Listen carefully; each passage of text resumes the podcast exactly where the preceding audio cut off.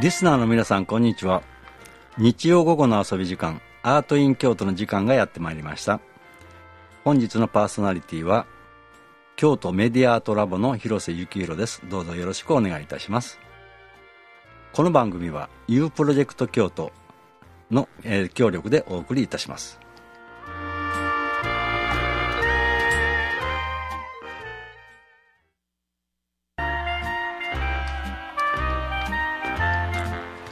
えー本日のゲストは、えーと京都南丹市で地域活性にあのか、うんきゃあのえー、と活躍されておりますですね、えー、と広瀬実さんにお越しいただいております、えー、と広瀬実さんは、えー、と吉富の賞運営委員会の会長。そして、えー今日の公共人材大賞の実行委員会の事務局長もされております。で今日は、えー、と広瀬実さんの方からですね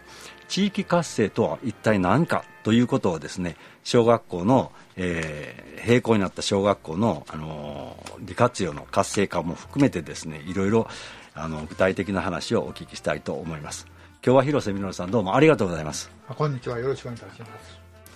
えーっとですねえーっと京都の南丹市というのは大体京都府の真ん中ぐらいな位置に、えー位置する市なんですけれども、はいあのー今日お越しいただいたのはですねこの今から5年ほど前にですねちょうど南丹市ではあのーたくさんの小学校が閉校になったんですよね。はいそうです。でその閉校になった小学校というのをどうするかというのは日本全国の問題でもあったわけなんですけれども、えーっと広瀬実さんがされている南丹市の八木町にあるんですけど吉富小学校の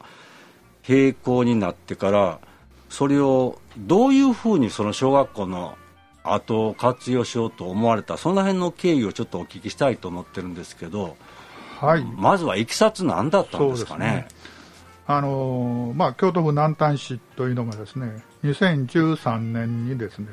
南丹市立小学校の再編整備計画ということで、えーまあ、12の小学校に再編成するということで、まあ、私のお出身校もちろん私だけじゃなくて、えー親父もですねおふくろもそして、まあ、あの兄弟たちさらにはその子どもたちも全部卒業した小学校が、まあ、廃校になるというのが、まあ、一つの南丹市からのアナウンスがあったわけですけども、まあ、当時ですね、えーまあ、ここでいう、まあ、自治会長田舎の方では区長というんですけども、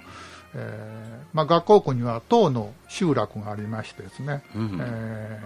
ーまあ、その集落の代表が集まった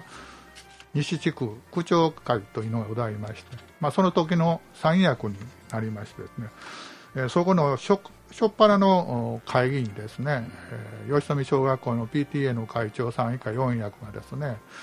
えー皆さん方はご存知じゃないかもしれませんけどもあの吉富小学校が閉校になるんですよ。と、まあ、これに対して区長会としても何かその協力をしてほしいというう提案がありましてですね、まあ、そこからスタートしたということです。ああなるほどね。そのしこの小学校というのはなんか明治6年にできてでもうすでに141年も歴史をあるということなんですけれども。そうですよね、長いですよね当時、まあ、八木町の中でも、お本郷吉富小学校が立っている場所は、鳥羽地区というんですけども、うんえーまあ、あの大井川、保津川の上流の大井川と、昔のお山陰街道の,、まあ、あの接点になったわけですね。そこで、まあ、当時の宿場町として栄えていたということで、まあ、一番栄えているところに学校を建てようというのは当然でして、えー八木町の中で一番最初に建ったのが吉富小学校ということでございます。ということは地元の方々もこれだけの明治からの歴史がある小学校でしたら、えー相当思い入れというかその閉校のざ残念感というのかそんなんもあったんでしょうね。そうですね、まあ、あのそういう意味で、まあ、なんとか、あのまあ、我々もまだ実動がしてたんで、まあ、継続するということは難しいかもしれないけれども、まあ、当時、あの南丹市へ提案したのは、まあ、小中一貫校をそこで作ったらどうやという提案をしたわけですけども、まああの結果的にはまあそれは受け入れられなくて、えー、になった、まあ、いずれまた次の時代にそういう話が出てくるかと思うんですけども。うん。でそれで、そうしたらですね、あと、その小学校が空き地になってしまうというか、はい、空いてしまうと、それを地元の人の思いと、それと今後、その小学校を例えば潰すのか、何か利活用に生かせるのかみたいなことからスタートされてるんですそうですね、うん、でまあ、あの地元の諸団体、まあ、PTA とかですね、えー、それから体育体育振興会とか、もちろん区長会、そして、まあ、児童委員さんとか、ふれあい委員さんとか、まあ、老人会とかね、あらゆるその組織団体が集まって、その後どういうふうに活用しようかという話し合いをしたわけです。うん。そしたらその時にまあ、今はもうすでにですねその小学校がテナントが入ったりとかいろんなその年間のイベントみたいなもんですね、その音楽祭されたりとかいうのがあの実際皆さんたくさん集まってたりとかされるようなんですけれども、う、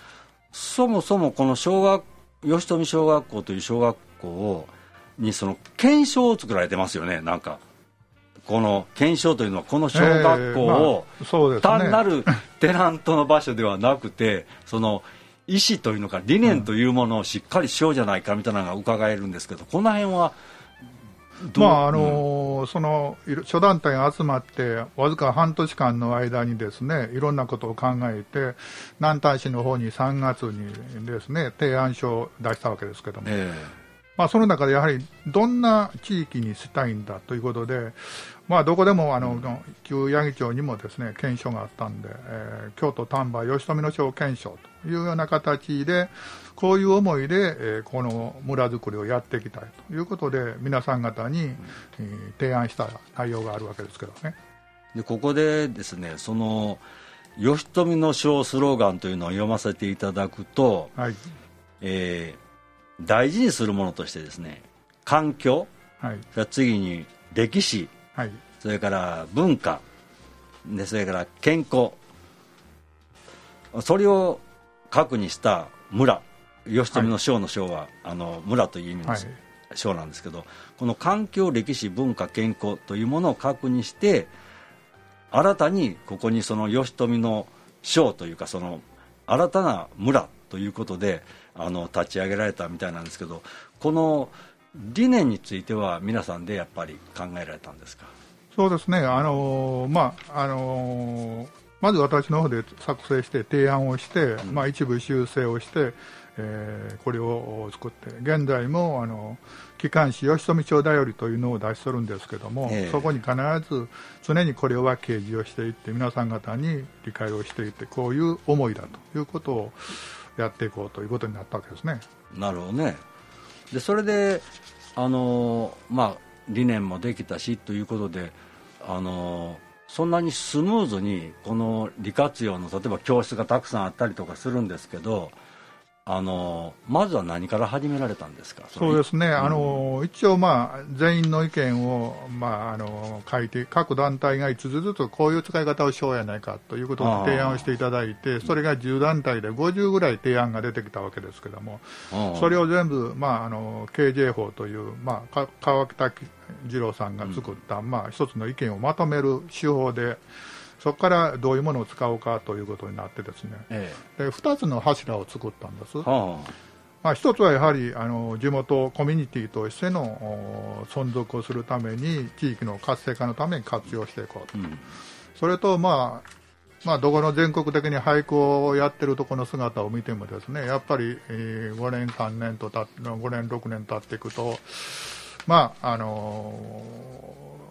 伝ってくるというかね、だから活性化しないという、まあ、財源もないということもあったんで、われわれはもう当初から財源確保して、いずれ、まあ、南丹市が手を離すときにもですね、コミュニティとして存続するためにですね、えー、テナントを入れようということはもう当初から計画案として南丹市も提案したという経緯があるんです。でそれで具体的にスタートされたのが、まずは地域住民が集まろうじゃないかというので、ね、吉富の章祭りというのが、まあ、企画されたみたいですね。そうですね、うん、あの一番最初のオープニングという形で、はい、えー、やりまして、えーまあ、あの当時は、まあ、あの当時の市長もオープンの時には来ていただきましし、会議等も入れてですね、えーうん、非常にあの地元の人も、まあ、最初ですから珍しいからということで、700人ぐらいの人が集まって、オープニングされるすごいですね。まああの年々、やはりあの減ってはきてるんですけど、まああの直近の4回の時については、まだ300人ぐらいが集まっているという状況でございました。この吉富の小祭りのそのオープニングだとか、まあ、もうすでに何回もされてるみたいなんですけれども、はい、どういうこう催しなんですか、えー、この写真だけ見せていただくと、はい、えー、っとなんか朝市のような市も出てるぞという地場産品が売られてたりとかなんか音楽とか映画とかいろいろあるみたいなんですけど。そうですね、はい、吉富町祭りが一番まあ地元の人がたくさん来てくれる時なんで、まあえー、一つは音楽祭ということで地域のミュージシャン、まあ、ミュージシャンの卵みたいな人が集まって、はい、えー、体育館で、えー、演奏会をする。えその横にはですね地元の、まあ、シニアの方も含めてですね、えー、文化展ということで手作りのねそれぞれの写真展とか、まあ、あの服装を作ったり、まあ、押し花作ったり、まあ、いろんなパッチワークとかね展示をする、まあ、地元の人が一番喜ぶのはそういうところですね。それから、まあ、あのマルシェということで地元の人と、まあ、地域の人で、えー、お店を出してそこで、えー、飲食を共にしようということで、えーまあ、楽しい一日をですね、えー、やっていたというのが、あの吉富社祭りです。でもう一つ大きなテーマとして、3月ぐらいにですね、えー、吉富映画祭という形で、えーまあ、映画界に、えー、造形のあるメンバーがおりまして、えー、その人たちの協力で吉富映画祭というものをやっております。で途中からですね京都インディーズ映画祭も合作で、えー、合併してやろうかないかということで、まあ、取り組んでいる内容それからもう一つは、まあ、同じ映像絡みで写真展フォトフェスティバル、うん、吉富フォトフェスティバルということでまあ、あの大阪芸大の先生を中心とした地元のギャラリーを開設している、まあ、人たちがですね集まってそういう取り組みをしてきてる、まあ、それが、うん、まあ、あの2つの大きなイベントで、えー、やります。あのね小学校ですんで教室が各小学校あの、えーとね、教室ですね。教室がギャラリーで使えたりとか、はい、なんか音楽室で映画上映をしたりとかで体育館もちろん使えますんでなんか音楽なんかでも大々的にできたりとか、はい、なんかいろいろされてますよね、はい、だからまあその辺ですね。一曲お聞きして、まあ、そういう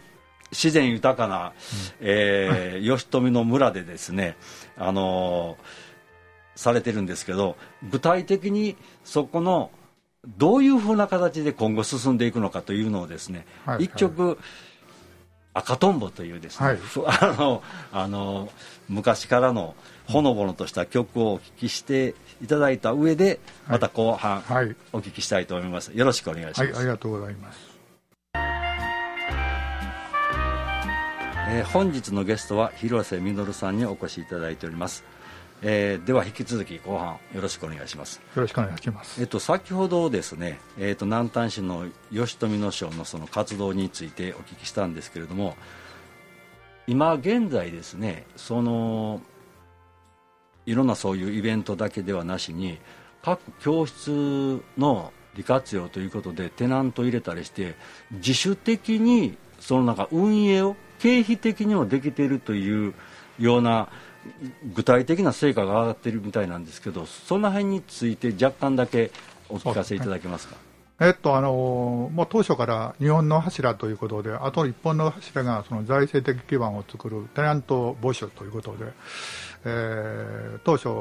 からですね並行になって即スタートしているわけですけども、まあ、あのいろんなあ予想外にですねいろんなテナントさんが声をかけていただいております。で一番最初には地元のですね青年が数学塾を作るというようなことで入ってきました、でまあ、一つはあとは同志社大学の先生を中心にしたベンチャー企業が入ってきましたそれから、まあ、京都の大手の企業さんの、まあ、カット野菜を作るという工房が出てきました。はい。まあ、そんな状態で順調に入ってきててだからさらにはあの、まあ、あの電子部品の業界とか、うん、えー、まあ、世代書の糸の子残りですね。帯の子のせいです、まあ、それと地元の女性が地域おこし協力隊を卒業してですね、うん、えー、地元でそういう6次産業をやっている方、うん、まあ、いろんな方がこう入ってきてきたなるほどね、はい。あの私もお伺いしたことがあるんですけれどもそこの吉富小学校の面白かったのが校長室が、えー、っと、えー、っと事務局というか、まあ、なってるわけですね。でその職員室が、サロンでしたっけ？サロンになってるわけですけどね。でそこでは皆さんがミーティングとかいろいろできるわけですそうです、うん、あのまあもう一つ、そういう地域活性化の中で、その財源確保の中で、まあ、いろんなあのテナントさんも入っている特典の中でね、やはりベンチャーがこう入りやすいようにということで、うん、えー、1年目は50%引きの家賃、えー、テナント料。で2年目が25%引き、で3年目にやっと定額の利用料をいただくと、まあ、そういうことが結構ですねあの受けまして、うん、えー、この9月からも2つのベンチャーがですね、えー、入ってくるということで、えー、現在、この9月終わりま9月になりますと9社。ということで、すごいですね、えーあの、うん、思ったよりも、当初計画したよりも順調にこう来ていただいているう、うん、まあ、ほぼ財源的な、まあ、目処がね、現時点で立った、まあ、テナントですから、くるくる変わることはありますけども、うん。まあ、我々もテナントに対してできる限りのあのフォローをしながらですねやっていくということです。なるほどね、はい、そしたらあれですか。その運営自身は吉富の賞のじあの運営委員会がしているということになるんです、ね、そうですね、吉富小学校の運営委員会、まあ、これは我々事務局だけじゃなくて、ですね、うん、えー、月に1回、4棟の集落の、うん、選出の母体の委員さんが集まって、報告、検討をやってるという形で、できるだけ地域に開かれた状態を、あのやってるというのが実態でございます。今お聞きしたあの業者さんが入ってくれてはるというのは、はい、例えば食品なんかでカット野菜というのは例えば小学校でどどういう教室を使われてるんですか？そうですね。カット野菜の場合はあの保健室を使いますあごめんなさい。あの家庭科室を使います。ということはもともと小学校には家庭科教室があるから別に新しい大層な設備投資をしなくてもそこでできるということですか、ね、ある程度して保険証の許可をあのいただいてそこの企業さんがやっておられるし片一方で配電室の場合はほとんどステンで作った配電室ですからそのままもう保険室で通る状態で、えー、女性が今ジャムを作ったりですねあのいろんなあ瓶詰め作業を中心にしてやってます。なるほどね。なんか図書室なんかでいろんなそれこそ大阪芸大の先生方が講演会とか上映会もされてましたね。そうですね、ねあのイベントの時に、まあ、写真の基本的な撮り方とかですね、ええ、そういうようなこともやっていただいてるし、うん、まあ、最近ではですね、えー、京都の、まあ、音楽団体ともこうコラボして、うん、えー、まあ、そういう田舎と都会の結びつき、まあ、田舎で作った、まあ、若者が作った京野菜をその京都で販売するということも含めてですね、うん、交流が始まりつつあります。なんかすごくバリエーションが多くてで実際的にはもう運営始まってからこれえ4年目ぐらいですか、えー、っとですね、5年、えー、3年が1期終わって、うん、えー、まあ、3年ごとに指定管理があるんですけど、今、2期目の2年目になったんですね、だから5年目になってます、実際の運用はね、うん、廃校になってからはあ7年目になるんですけども。なるほどね、はい、これ南丹市で当初12校の小学校が閉校になったということなんですけどその中においてもここまでの今実績上げてて運用のお金の面でも困らないというふうなまあ、成果が上がってるんですけどそういうのは珍しいんでしょうね。まああのこの間も、まあ、あの10年後にどうするかというのが一つの前市長のあの話で現在の市長が各学校ですね巡回をして10年後どうするのか歌っても3年 ,3 年後になりますので、来てきたとこも、まああまあ、吉富が一番うまいことを言ってるいう評価はいただきました、はい、ちょうどね、はい、あのこの活動は何年か前からスタートしてもう成果が上がりつつあった頃にですね実は京都にですね、はい、あのスタートしたのは京都府とそれから今日の公共人材大賞という委員会を作られたあの賞があるんですけどその今から何年ですか？2, 2年か何かぐらい前にこの風も館でやってた今日の公共人材大賞をえー、っとこの活動が評価されて広瀬稔さんは受賞されてますよね。そうですね。でその時プレゼンテーションされてて、うん、えー、っとね2017年2月25日第5回の今日の公共人材大賞に、うん、まあ、その時はまだあまり実績がない状態でこうやりたいああやりたいという形で、えー、提案をさせていただきまして、うん、えー、一応、まあ、あの奨励賞という形でいただきました。まあ、一つの励みにはなりましたね、うん、そうですね。でああいうこうあのー、活動じゃあ府民の活動をそのまあなかなか情報としても誰がどういうふうにしてボランティアとかしたりとか活動しているとなかなか見えてこないんですけどちょうどその今日の公共人材大賞というものがそういうものをピンポイントで京都府全域の中で、まあ、見つけていこうという賞なんですけどそれに受賞されてですねその後こういう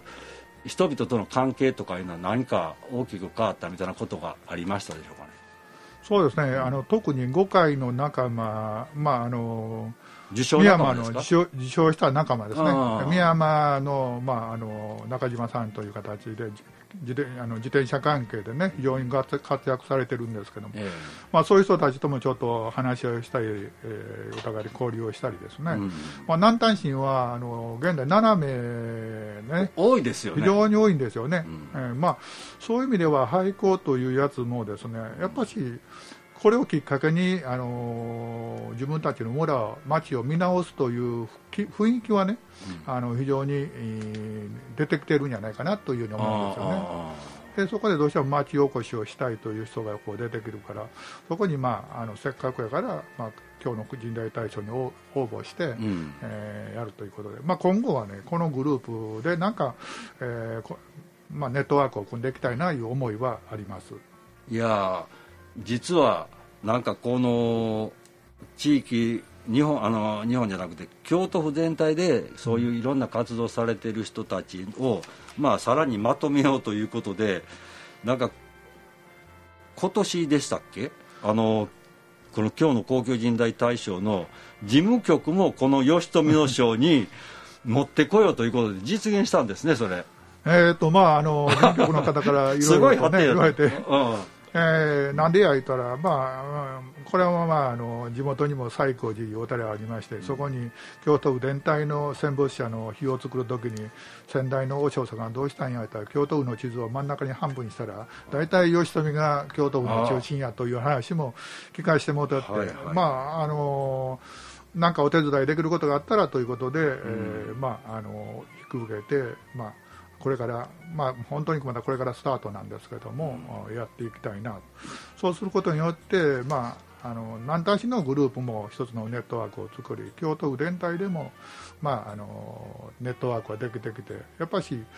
お互いに頑張ってる人たちがあの、まあ、ええ意味では切磋琢磨するという雰囲気ができればいいんじゃないかなというふうに思いました。そうですよね。で結局地域で若い人たちが育つのは何を目指して育つかというとそこに住んでたりするその先輩というかね、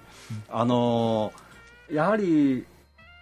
まあ、高齢者の方というのは今シルバーや何回とか言ってなんかあのもう定年退職してっていて扱われるんですけど本当は今まで人生のプロそれぞれの分野のプロフェッショナルの方ばっかりなんで